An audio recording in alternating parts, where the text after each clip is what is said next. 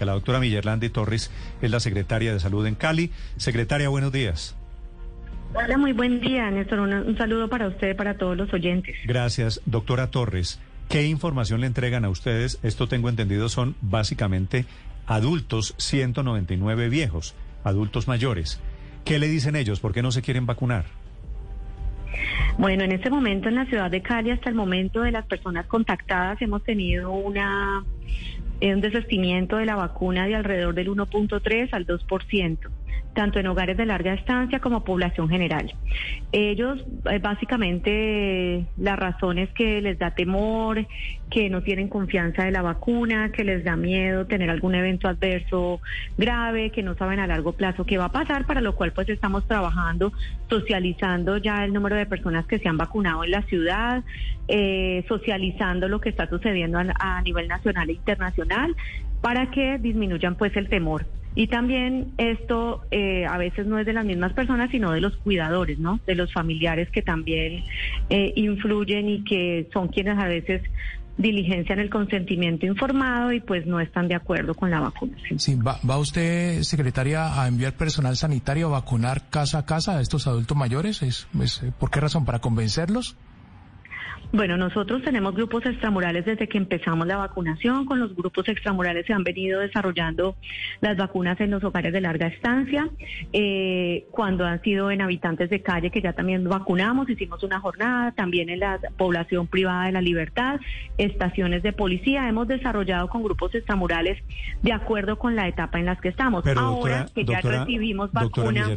cuando alguien, un adulto, 199 personas les dicen a ustedes como sanitarias, no nos queremos vacunar. Ustedes voltean a mirar para otro lado y dicen, ok, ponemos esas vacunas a otras personas o les insisten a estos. No, nosotros primero hacemos una pedagogía, una insistencia. Ahorita precisamente estaba en reunión con las EPS. Se hace una capacitación, se hace una sensibilización. Entra en una etapa ya no de simplemente agendar, sino también de ya que se convierte en una llamada de de más minutos y cuando están allí en contacto para sensibilizarlos.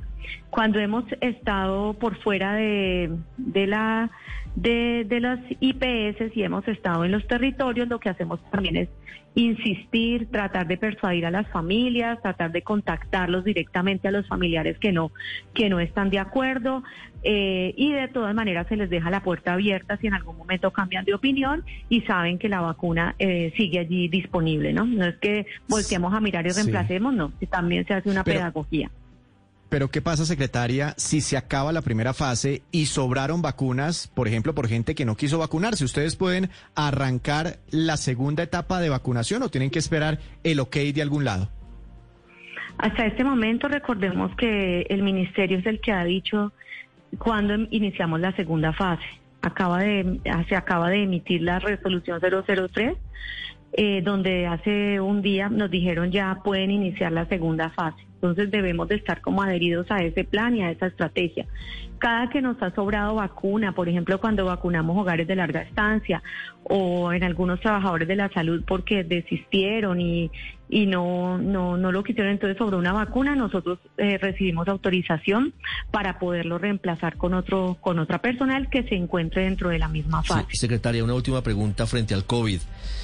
¿Cómo llegaron ustedes a la conclusión de que a pesar de que comenzando la pandemia habían eh, tenido muchas esperanzas en que la ivermectina serviría contra el COVID-19 para luego llegar a la conclusión de que no sirve para nada? Bueno, mira, todo lo que se hace en la ciencia son estudios, ¿no? Estudios eh, adheridos a un método científico y con base en los estudios de método científico eh, se toman una, digamos, se llegan a unas conclusiones. Recordemos que los estudios pues no tienen una inferencia poblacional, sino que son aplicados para los grupos poblacionales donde se ha desarrollado el estudio.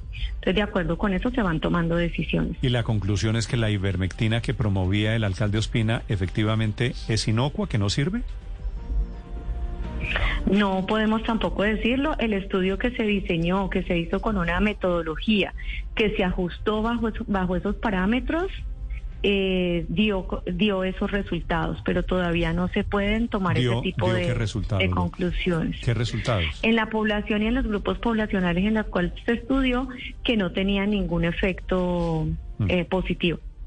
Que no sirve. O sea, no sirve. Doctora Torres, gracias por acompañarnos esta mañana. Bueno, muchas gracias. La secretaria de Salud desde Cali.